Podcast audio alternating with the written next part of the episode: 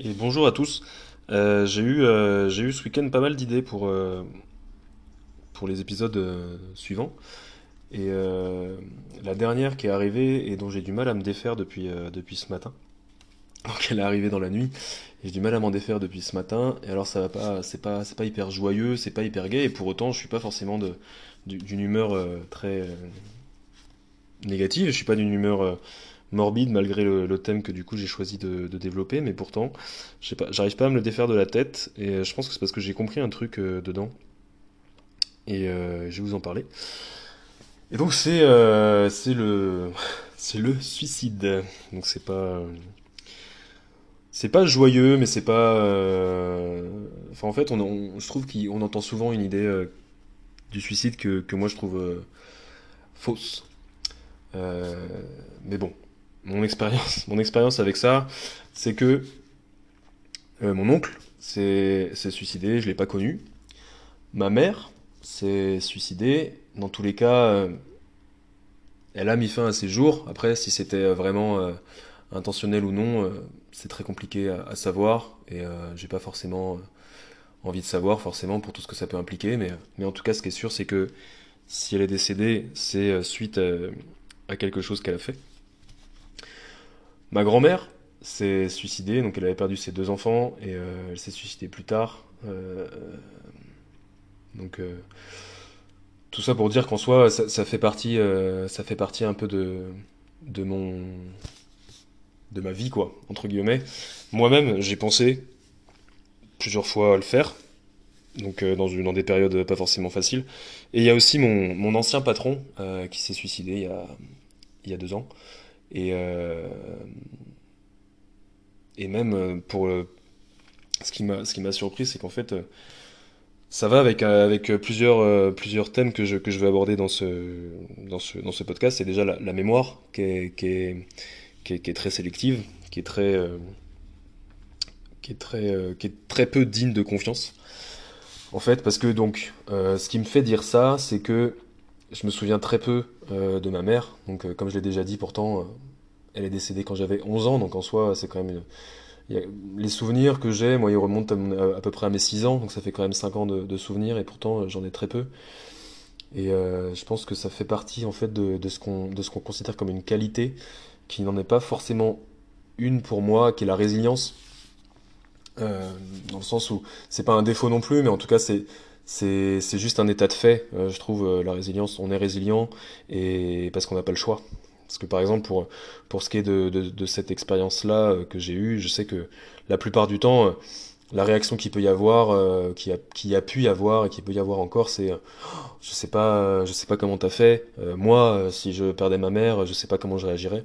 Mais enfin en soi, en soi c'est pas, pas une mauvaise réaction, c'est pas une réaction qui m'énerve, c'est pas, voilà, c'est juste que, évidemment que personne ne peut savoir comment, comment on va réagir, et puis tant mieux, en soi, c'est pas, c'est pas quelque chose à imaginer, c'est pas quelque chose à, à vouloir, mais euh, dans tous les cas, euh, comment, comment j'ai fait, euh, j'ai rien fait en fait, c'est juste que c'est, comme ça. Euh, il s'est, c'est- il s'est passé, il s'est passé ça. Et euh, il a bien fallu, euh, il a bien fallu vivre avec après. Donc euh, j'ai pas eu le choix finalement, et, puis on s'adapte comme on peut. Et pour moi, l'adaptation du coup, ça a été de la résilience, mais ça a fait que, bah, en fait, mon cerveau a complètement occulté beaucoup de souvenirs et pas mal de, pas mal de choses, pas mal d'affects aussi avec ça.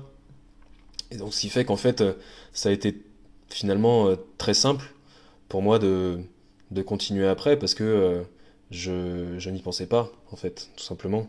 Donc, euh, c'est, plus dur maintenant avec, euh, avec le recul, avec la réflexion, avec d'autres choses. Notamment, en fait, ce qui s'est passé, c'est que j'ai eu beaucoup plus de mal euh, à, passer outre le, le suicide, notamment de le décès de mon ancien patron, parce que justement, je pense que j'avais toutes les casseroles qui sont revenues d'un coup, sans que forcément je le, contrôle. Donc, toutes les casseroles, c'est du coup les, autres membres de ma famille qui sont passés par là.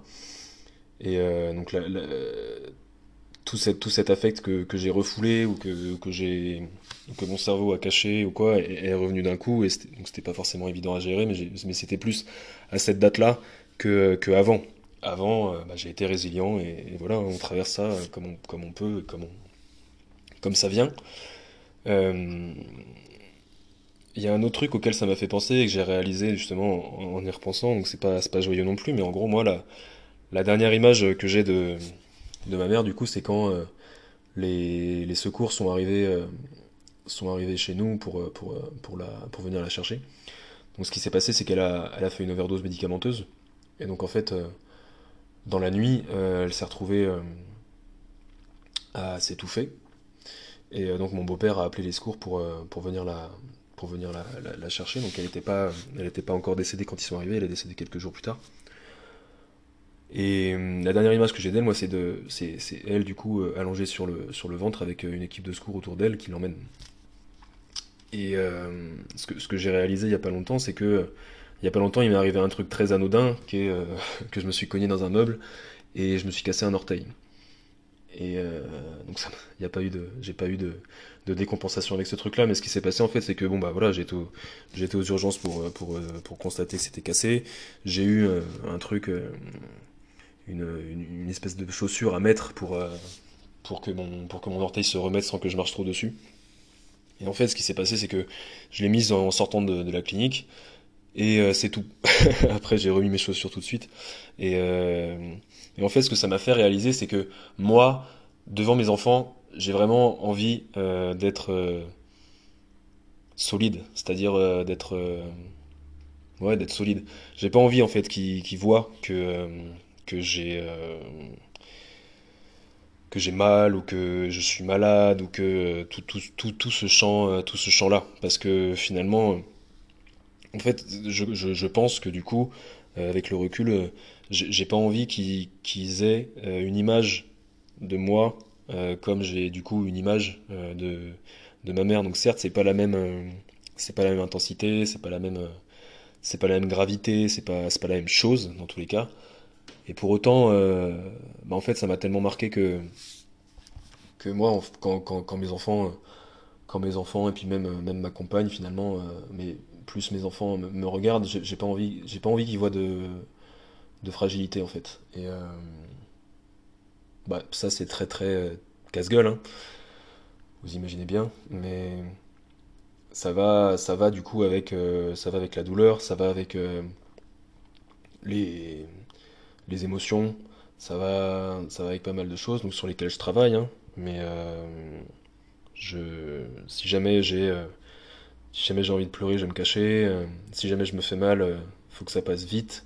Si jamais j'ai un truc à, mettre ou à prendre comme médicament ou quoi, je, le fais, je le fais pas devant eux.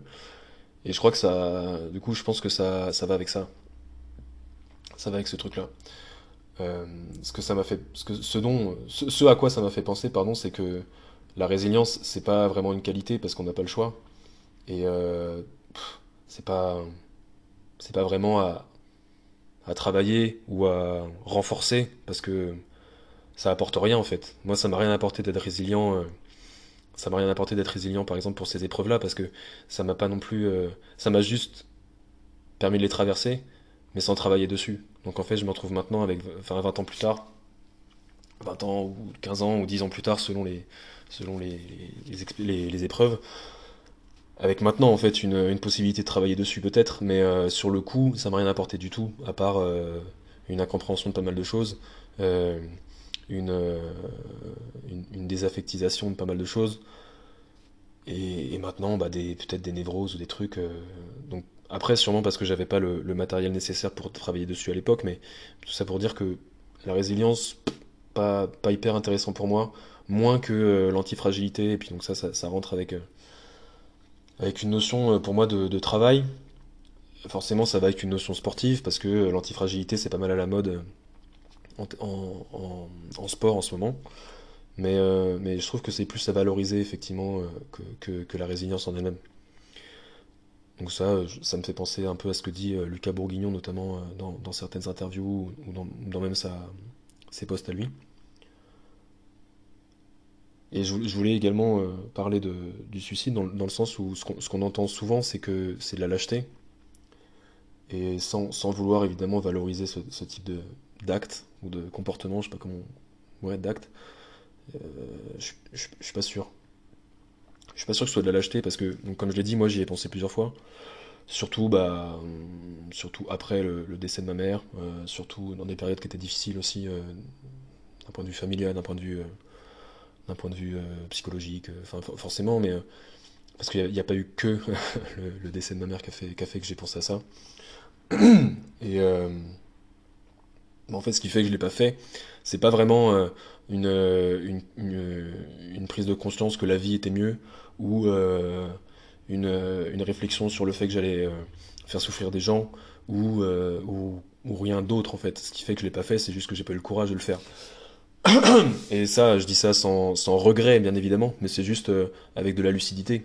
Ce qui fait que je fais passer à l'acte, c'est que j'ai pas eu le courage de le faire sur le moment.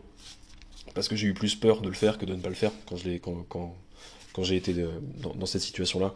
Et euh, donc tant mieux, tant mieux. Mais du coup, je trouve que de, juste dire que, les gens qui font ça ont été lâches, euh, c'est leur enlever beaucoup de choses.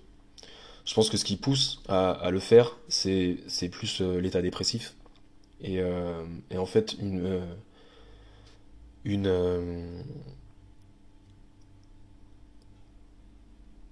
Merde, j'ai perdu, perdu le mot. Une une, assurance, je dirais, une assurance sur le fait que vraiment euh, rien ne pourra aller mieux.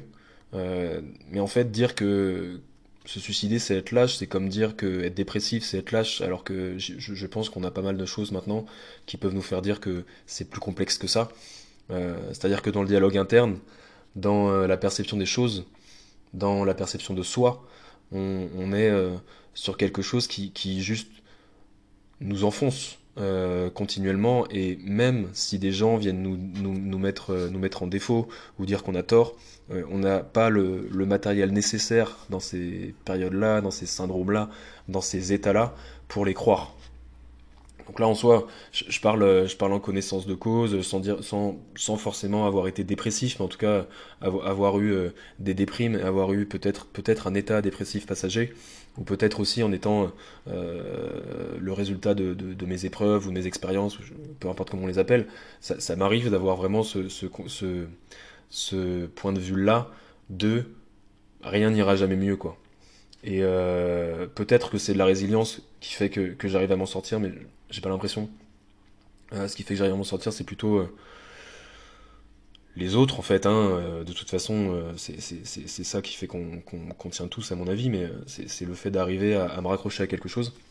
Donc évidemment, aussi maintenant que je suis, père de famille, c'est un peu plus facile, entre guillemets, parce que j'ai pas la responsabilité que de moi-même.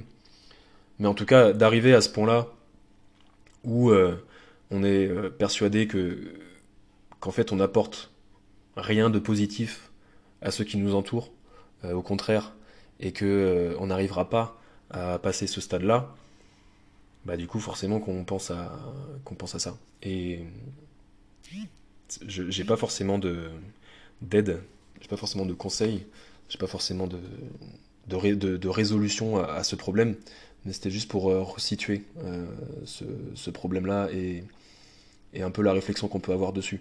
C'est-à-dire que si quelqu'un euh, a, dans son entourage des, gens qui sont dans un état similaire ou euh, qu'ils arrivent à, détecter des envies suicidaires ou des choses comme ça, le fait de, juste euh, dire mais non regarde la vie c'est beau, ça ça suffira pas. Mais euh, par contre, il, faut, euh, il faut tenter des choses et il faut être présent. Donc voilà, j'ai pas forcément une grosse valeur ajoutée sur ce truc-là.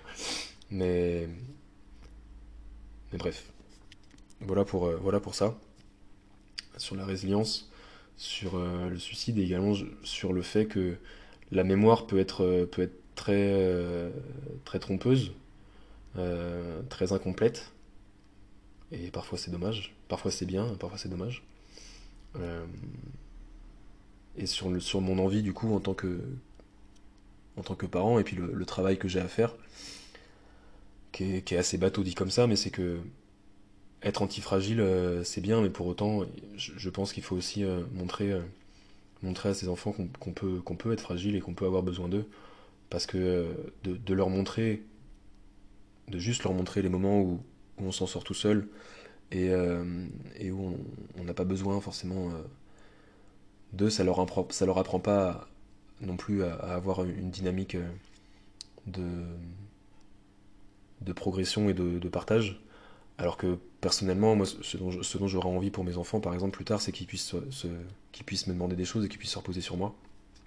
Sauf que si, si euh, mais autrement que euh, quelqu'un, quelqu'un m'embête, je, vais le dire à mes parents, mais plus sur si, si j'ai un, mal-être, un, une épreuve, si j'ai euh, quelqu'un dans mon entourage qui a une épreuve et que je veux l'aider, bah, je, voudrais que mes enfants puissent m'en parler, qu'ils puissent me demander de l'aide. Et si jamais moi, je leur montre que j'en ai, je leur montre pas, pardon, que, que, j'en ai besoin parfois, bah, je pense pas qu'ils viendront euh, me voir moi pour, euh, pour avoir de l'aide. Donc c'est tout un équilibre à trouver entre ces, ces démons un petit peu, ce qu'on veut transmettre, ce qu'on veut dégager, et ce, qui nous, ce qui nous semble nécessaire pour ça. Voilà, donc c'était. Euh, c'est pas forcément euh, très, très joyeux, c'est pas forcément. Euh, je sais pas si ça sera intéressant. C'est pas pour valoriser quelque chose, c'est pas pour enfoncer quelque chose non plus, c'était juste une réflexion. à bientôt.